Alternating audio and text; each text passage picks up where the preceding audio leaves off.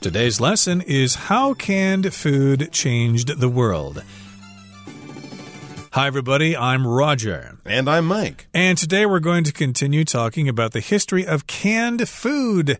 Yes, indeed, if you go to your local supermarket, you can find lots of food items in cans. It's pretty convenient, especially if you're preparing for the end of the world when there are going to be major food shortages and cosmic radiation and another pandemic will fall upon us again. So, one way to prepare for that is to have lots of food stored in cans. That's a good idea. I'm going to have to buy a can opener before the mm. end of the world, too. Would be very useful, yeah. Yeah, it would be really embarrassing to have all that canned food and no way to open it. But we've already learned that canned food actually came out of a great war. Napoleon's wars across Europe caused him to think, I need a better way to feed my army. I want to be able to carry food around and have it be safe and tasty. So someone invented canning back then. And then another Frenchman, the first one who invented it for Napoleon was a Frenchman. Then another Frenchman came along. He uh, improved on it. And finally, a German man named Max Ams. He introduced double seams to provide airtight tin cans, pretty much like the ones we would know today. I mean, they would look a little bit different, maybe feel a little bit different when we pick them up, but basically they in the same way. So let's find out about what happened with canned food later on as we continue on with our article, and also how cans became the subject of one of the most famous paintings in history. Canned food made its first major impacts in the fields of war and exploration. By providing long lasting food that could be easily transported, canning helped enable wars such as the American Civil War and the Franco Prussian War. Meanwhile, explorers making expeditions to places like the North Pole relied heavily on canned food for survival.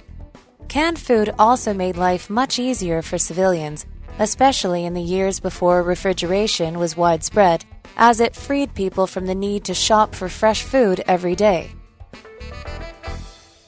大家好，第一部分我们先来介绍名词 impact，它的意思是影响或是作用。例如 ，Technology has a great impact on everyone, whether you choose to use it or ignore it。科技对每个人都有重大影响，无论你选择使用它或忽略它。又或者说，Human activity has had a negative impact on the rainforest。人类活动对雨林有负面的冲击。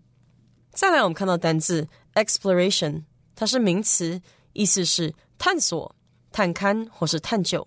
例如 ，European exploration of the Americas began in 1492。欧洲人的美洲拓荒之旅自一四九二年展开。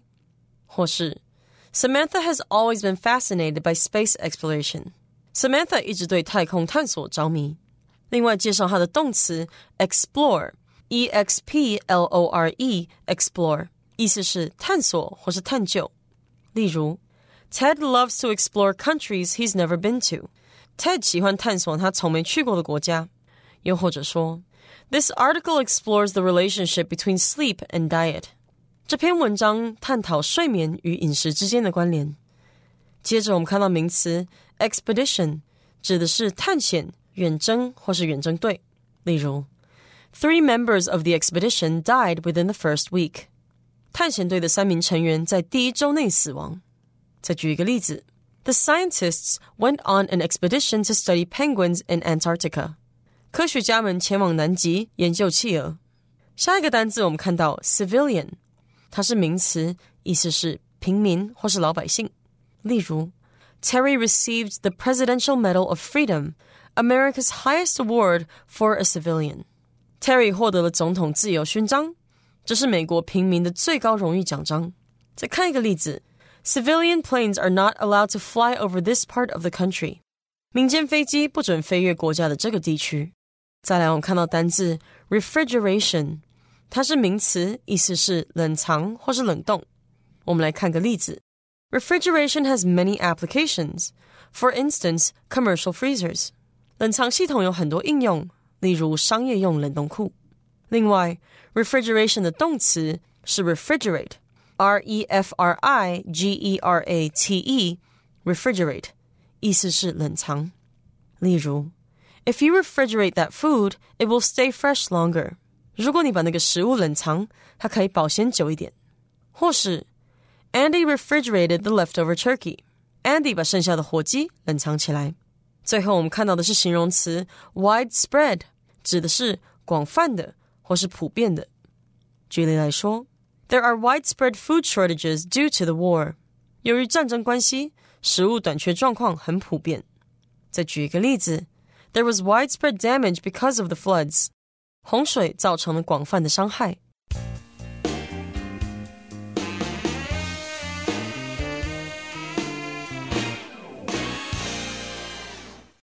Okay, let's talk about the first part of our lesson right now.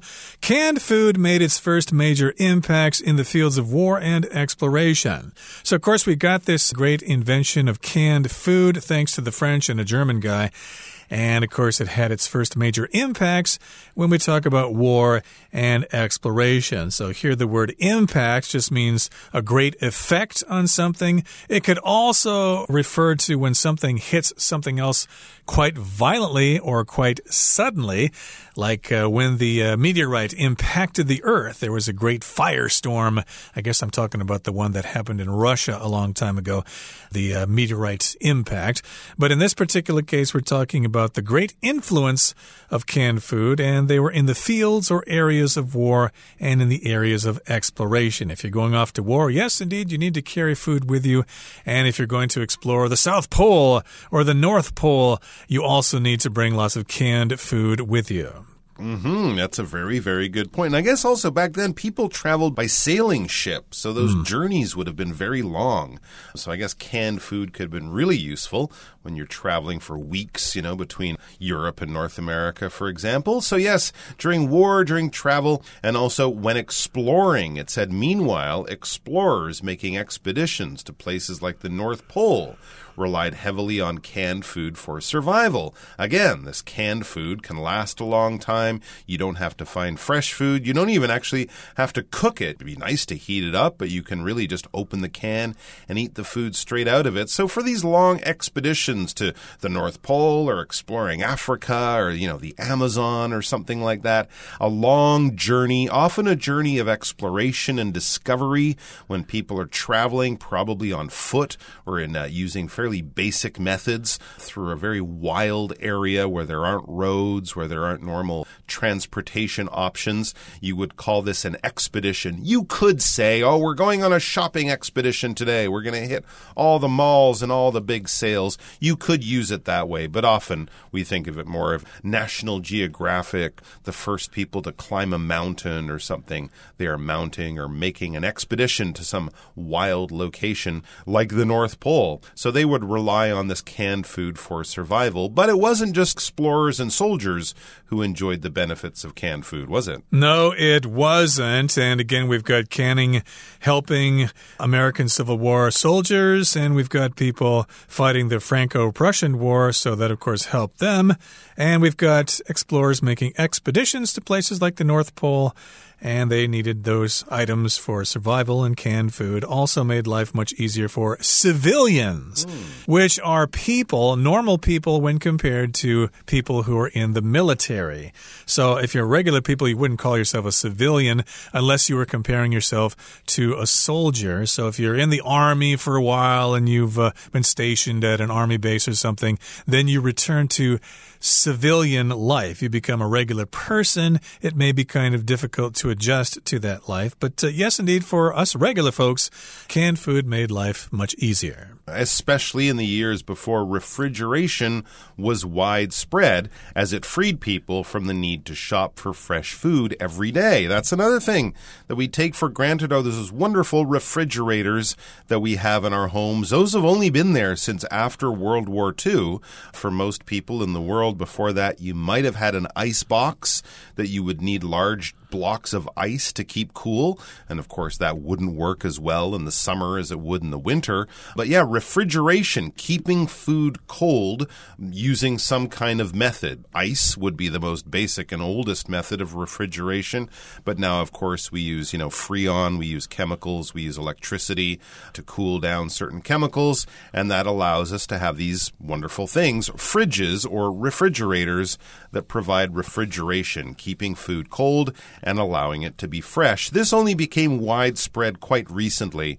So before that, canned food was a wonderful thing. People could buy these cans, they could open them when they need them, and it also, as they point out, it freed people from the need. So it stopped people from having to do something. If you are freed from something, you don't have to do that anymore. When you move out of your home, you're freed from your parents' supervision or something like that. So it made allowed them to not have to shop for fresh food every day because they had canned food. You know, back in the old days when markets were on every street corner, it might have been convenient, but as cities got bigger and as people got busier, the ability to shop for fresh food every day became more of an inconvenience.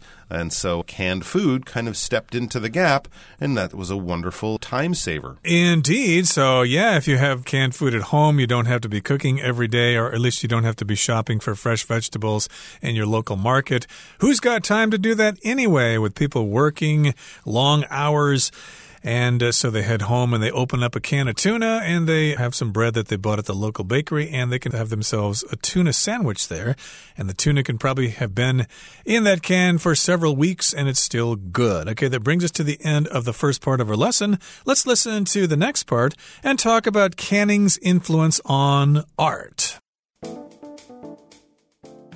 The most surprising influence canned food had, however, was on the art world. In 1961, a little known American painter named Andy Warhol began to create a series of 32 paintings featuring different types of canned soup.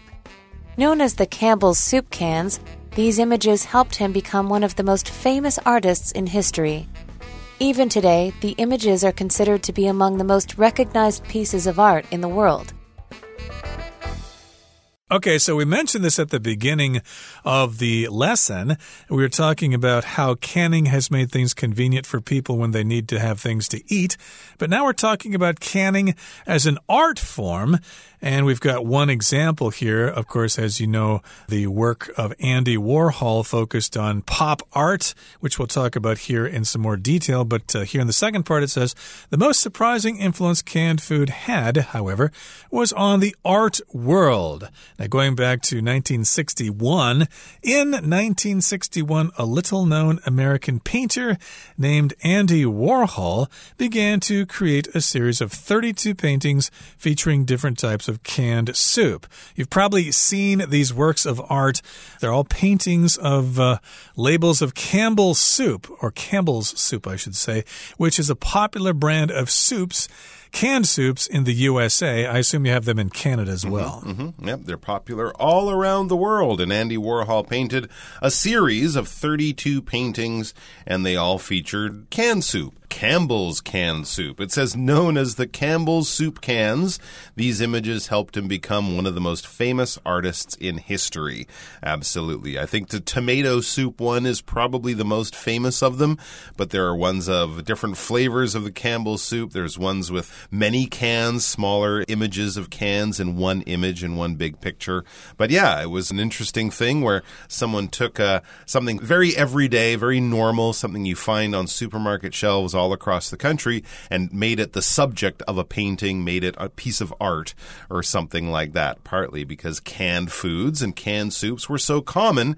Andy Warhol thought it would be interesting to take something common and give it a very uncommon artistic treatment. Even today, the images, these images of Andy Warhol's soup cans, the images are considered to be among the most recognized pieces of art in the world. Yeah, probably if you wanted to ask your average person to name an Andy Warhol painting, they might pick out the one of the famous one of Marilyn Monroe or Elvis or something like that. But I think his Campbell's soup cans are still his most recognized piece of art. Indeed, and it's kind of interesting because they're just paintings of soup cans mm. with no special technique applied. I guess there is a special technique in the way he used colors and stuff like that, but I think a lot of people will look at those and think, that's art? That's ridiculous. Hmm. But uh, it is unique and it is quite common in the world. Everybody knows about the Campbell's soup cans. And of course, it helped him become one of the most famous artists in history. Okay, that brings us to the end of the second part of our lesson for today. Let's move on now and talk about the third part, which wraps things up. From its humble beginnings as a French candy maker's invention, canning grew to play a huge role in transforming our world. So, when you pick up a can of beans, bear in mind that you're also holding an amazing invention that has truly changed the world. Okay, so again, when you finish an article, you can use this pattern from something to something else. So we're talking about from its humble beginnings as a French candy maker's invention Canning grew to play a huge role in transforming our world. Okay, we don't have the two there, but this is a similar concept. We're talking about when it started, it was just this, and later on, it resulted in this. So we've got these humble beginnings, which means it was a simple need. Napoleon needed to conquer different countries of Europe. And of course, that's the humble beginning. And of course, it began as an invention from a French candy maker who entered this contest, this competition. I guess he won the initial one, but then, of course, improvements were made along the way. That's right. But it was only supposed to just be food for soldiers when they're on the march in the middle of a war. But now, of course, we can find canned goods on the store shelves all over the world. So when you pick up a can of beans or a can of soup or a can of vegetables or a can of almost anything else, so when you pick up a can of beans, bear in mind that you're also holding an amazing invention that has truly changed the world. Yeah, I mean, if you think that canned goods helped us explore to the furthest corners of the world or fight wars all over the world that changed human history, it's quite amazing that the simple canned vegetable or canned food allowed many of those amazing accomplishments and achievements to actually happen. So there you go. It might just be a can of peas, but it's not just a can of peas. Indeed. So, of course, there are lots of different kinds of food items you can buy in cans. You can buy a can of beans that helps. canned bread. Canned bread. I haven't heard of that one. No, I've heard of it. I've never tried it, though. I've always been curious about that one. Have you ever opened a can of bread before? No, I've never even seen. Of course, if I found one, I would open it and eat it. But no, I've just heard about it. Kind of interesting. Sounds like a bad idea to me, but then again, if well, I was in the North Pole and I wanted bread, that might be the best way to get it. If you want your bread, but I don't know exactly where you get your butter from. True. Canned butter. Yeah, that's possible. Can, I think there is canned butter here in Taiwan. Oh, really? there's some kind of brand that has a yellow can or something. It's canned okay. butter that uh, is quite common. But in any case, yes, there are lots of examples of food that you can get in cans. But you need to remember or bear in mind that you are holding an important, amazing invention, and it has indeed changed the world. And that's where canning came about. And there's our history of canning for today's lesson. So let's wrap things up now by listening to Hanny, and then we'll come back with our discussion starter.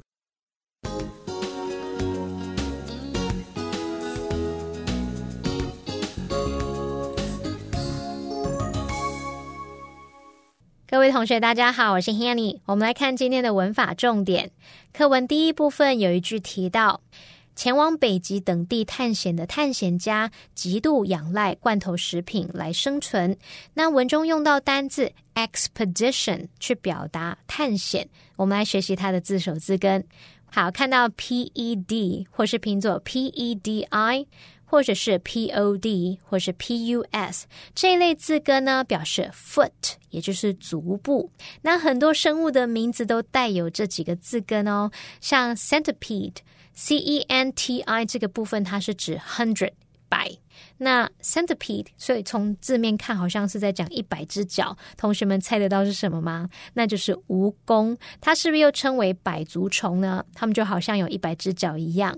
好，那么在 expedition 这个字当中啊，它的字首 e x 表示向外，p e d i 表示足部，那么 t i o n 是名词字尾，我们就可以用往外走去联想到 expedition，它有远征、探险的意思。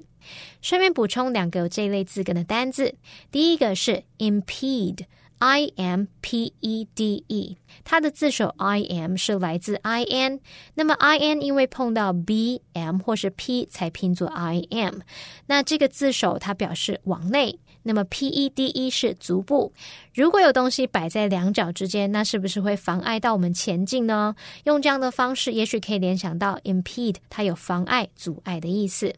好，第二个补充的是 tripod，它的字首 t r i 表示三，一二三的那个三，那么 p o d pod 表示足，那三只脚指的是什么呢？其实 tripod 就是三脚架的意思哦。好，那么课文第三部分的第一句写到，从法国糖果师傅的发明这个不起眼的开始，罐头制造在改变世界方面逐渐发挥巨大的作用。那文中是用 play a huge role。点点点来表达在什么方面发挥了巨大的作用。好，那当我们用 play a part 或者是 play a role 加 in 再加上戏剧作品，其实是可以用来表达在戏剧作品当中来饰演一角。那么 part 或是 role 的前面还可以加入形容词。举例来说，Brad played a small part in the film。Brad 在那部电影里面饰演一个小角色。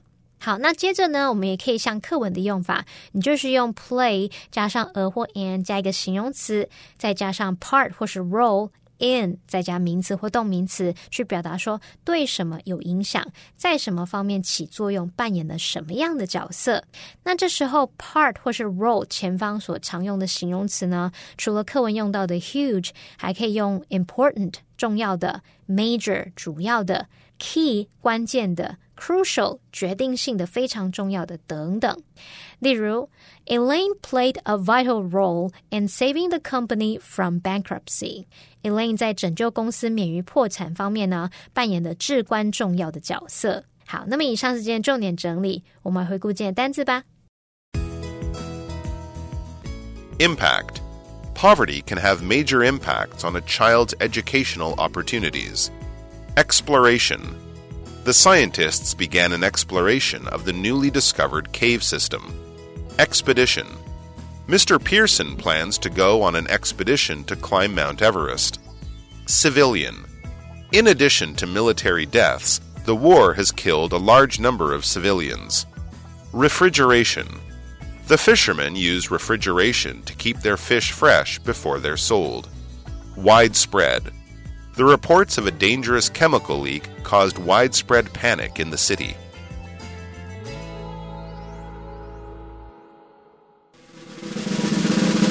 Discussion starter starts now. Here's our discussion started for today. The question is Do you think the course of history would have changed significantly if Nicolas Appert hadn't invented canning? Why or why not? That's an excellent question. I wonder if a, a, historians ever look into it. Like, Napoleon have conquered all the parts of Europe he eventually did if they didn't have canned food? You know, would, did the invention of canning allow Napoleon to dominate Europe? That's a wonderful question. And of course, I think it really would have changed things in a lot of ways. We probably wouldn't have big stores and supermarkets like we do now. A lot of those came along because there were so many of these good preserved canned goods to sell to people we might still all be shopping in local farmers markets or something like that. So I think that's one definite difference that we would notice right around us if suddenly uh, we lost the science of canning. Well, I do think the course of history would have changed a lot since it allowed soldiers and armies to carry food that they were used to when they invaded other countries. So, of course, if we talk about the French invading Russia, well, they would uh, have been more happy to fight right for their country if they could bring along some of their most popular dishes, like uh, what filet mignon or whatever, or whatever it is the French like to eat. If they could bring that stuff along with them and eat it on the battlefield, hey, they'd be more willing to fight for the mother country. If they went to Russia and they had to rely on local food, like uh, what do they have there? Borscht and other things like that. Potatoes. potatoes, and potatoes. and uh, to drink vodka and things like turnips. Yeah, that may not be appetizing to the average Frenchman. So, being able to carry canned goods on your escapades through various countries was definitely a plus, and it definitely changed the world. Well, that brings us to the end of another edition of our program, and please make sure you join us again next time. From all of us here, I am Mike. I am Roger. See you next time.